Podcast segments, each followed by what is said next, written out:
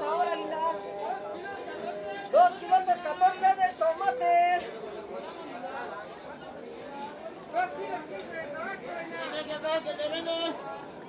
¿Adiela bolsa de nopales? ¿Qué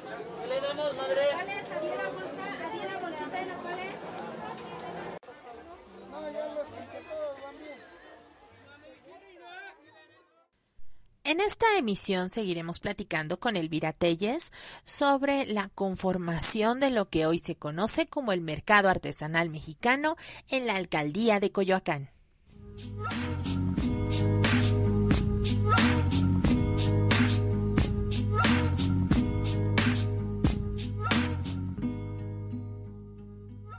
Colectivo Cultural Patria y Soberanía.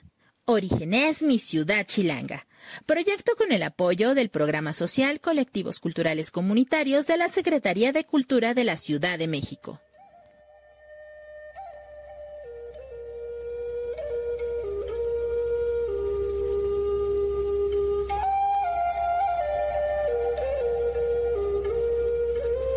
Hablé con el león y tomé el micrófono y de esta canción puse el corazón, el corazón. Hablé con el león y tomé el micrófono y en esta canción puse el corazón, el corazón,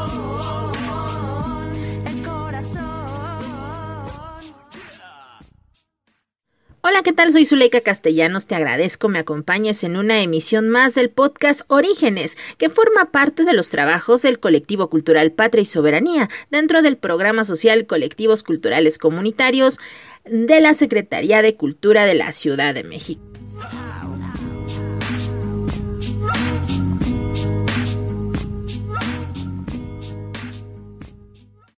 Las opiniones y comentarios vertidos por los invitados en este podcast son responsabilidad de quien los emite. El corazón.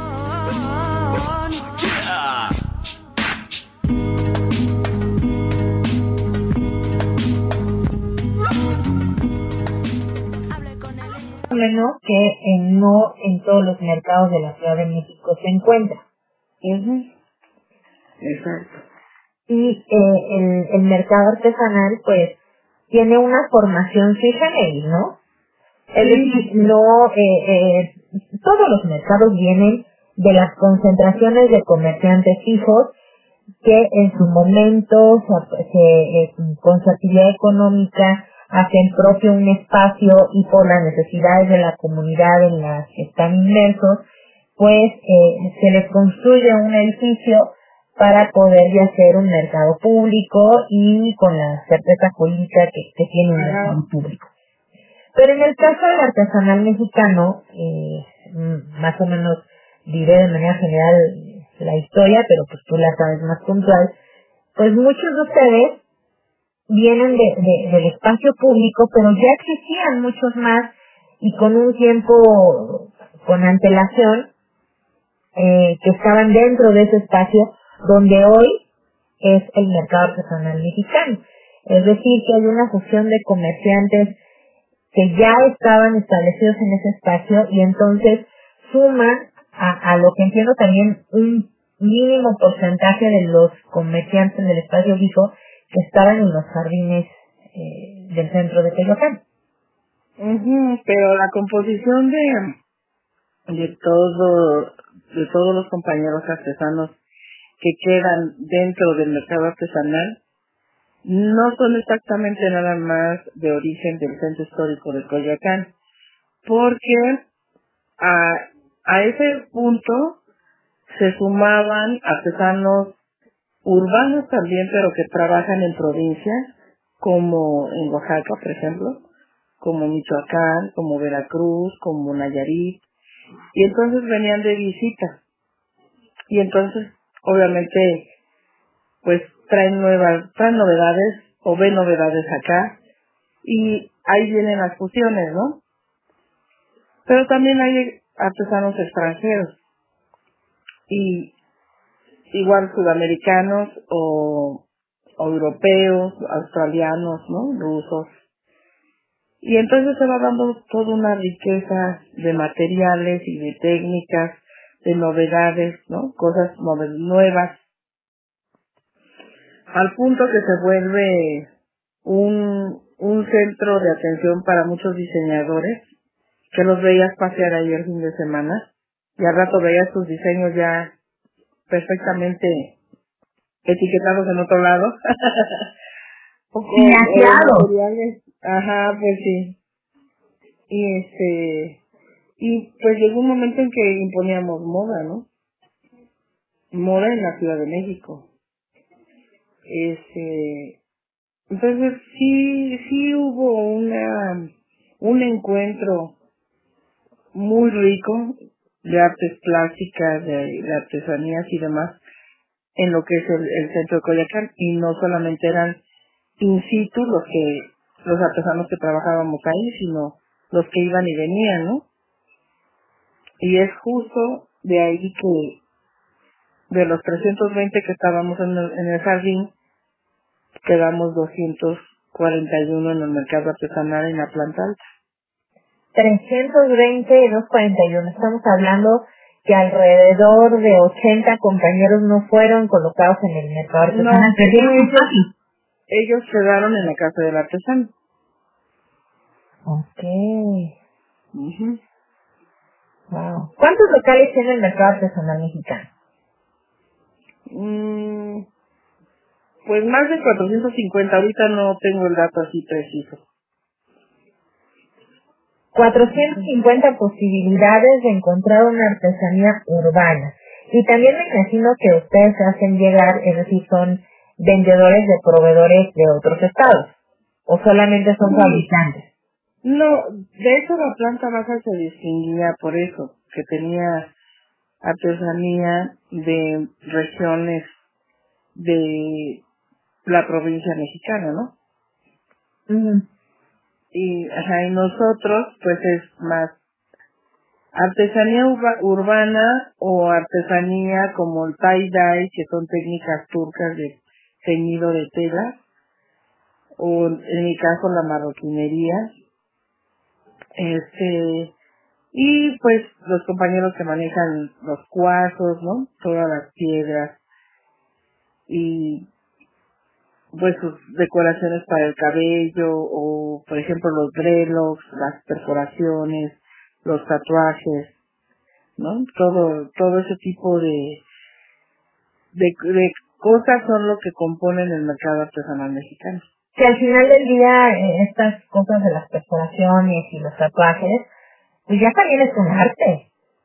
Sí, aparte viene con nosotros desde afuera, porque eso ya se trabajaba en los jardines. Pero pues obviamente cuando quieres meter un tianguis artesanal de esa magnitud en una figura jurídica como un mercado público, pues hay muchas cosas que no caben, ¿no?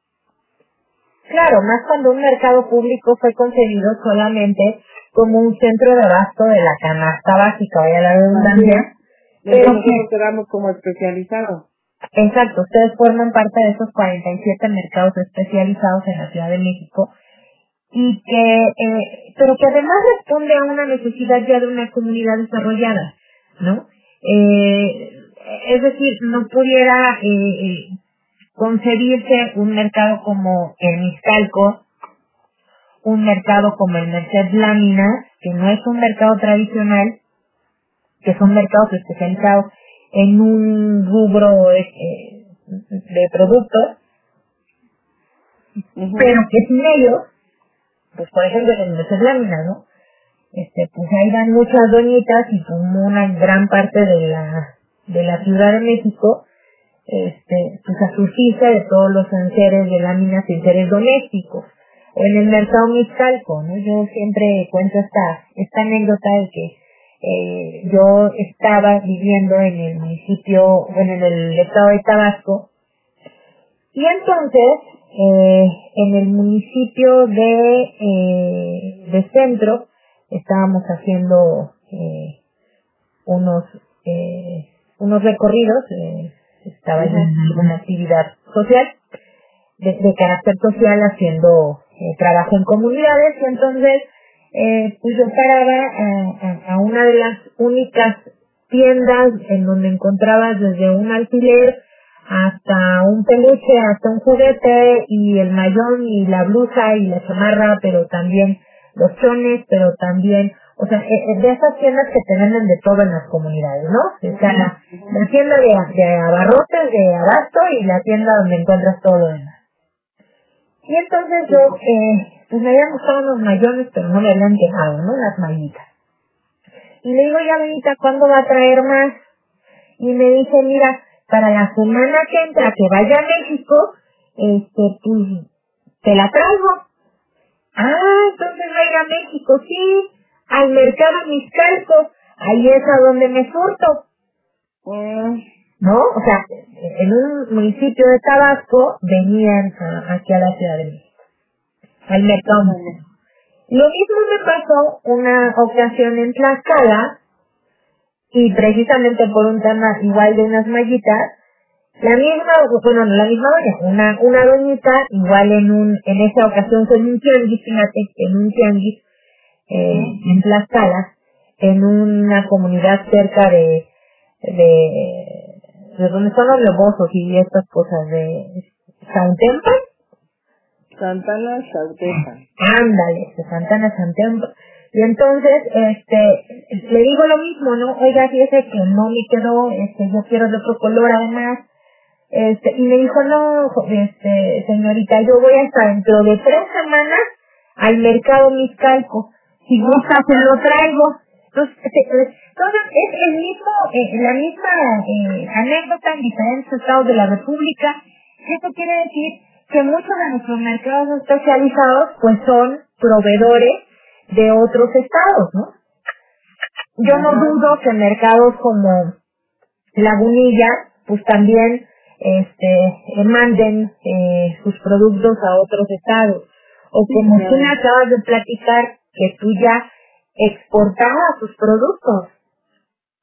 Bueno, mira, ya estando acá dentro del mercado, pues también seguimos exportando, pero digamos que es en menor, en menor cantidad y menores días al año, ¿no? Y es para una clienta, se llama Heather Merry, que es de Washington, que casualmente ella es hija de un holandés y una Cheyenne. Este, y ellos exportan arroz a China. Ahora, Pero pues la chica quiere tener su negocio aparte y como en su comunidad no trabajan la piel a la velocidad que la trabajamos nosotros, pues es por eso que nos hace pedidos a nosotros de los productos que obviamente ella quiere, ¿no? Y ella también tiene su marca. Y ella eh, fue de las de las que trabajan ahí en la Universal en vestuario, ¿no? Su esposo fotógrafo. Entonces es gente pues como muy paseada por todo el mundo, ¿no? Y conocen muchas cosas que pues tal vez uno nunca vea, pero que que te regocija escuchar, ¿no? Esas historias, esas experiencias, ¿no? Sí, claro, y que debieran, que vivieran en el barrio que carraquearse, porque eh, pues uno se va como que lo traje de otro país, ¿no? O me lo trajeron de otro país y sin, sin tener este reconocimiento, sin...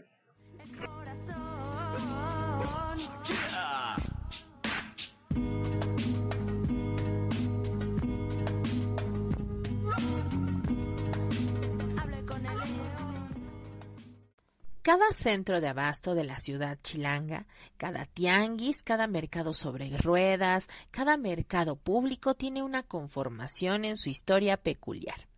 Desde la conformación en las concentraciones de comerciantes fijos hasta el reconocimiento como un mercado público. El mercado artesanal mexicano tiene una historia aún mucho más particular, porque no solamente era un bazar de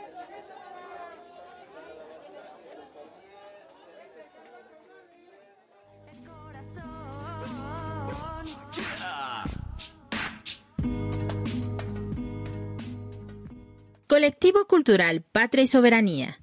Orígenes Mi Ciudad Chilanga. Proyecto con el apoyo del Programa Social Colectivos Culturales Comunitarios de la Secretaría de Cultura de la Ciudad de México.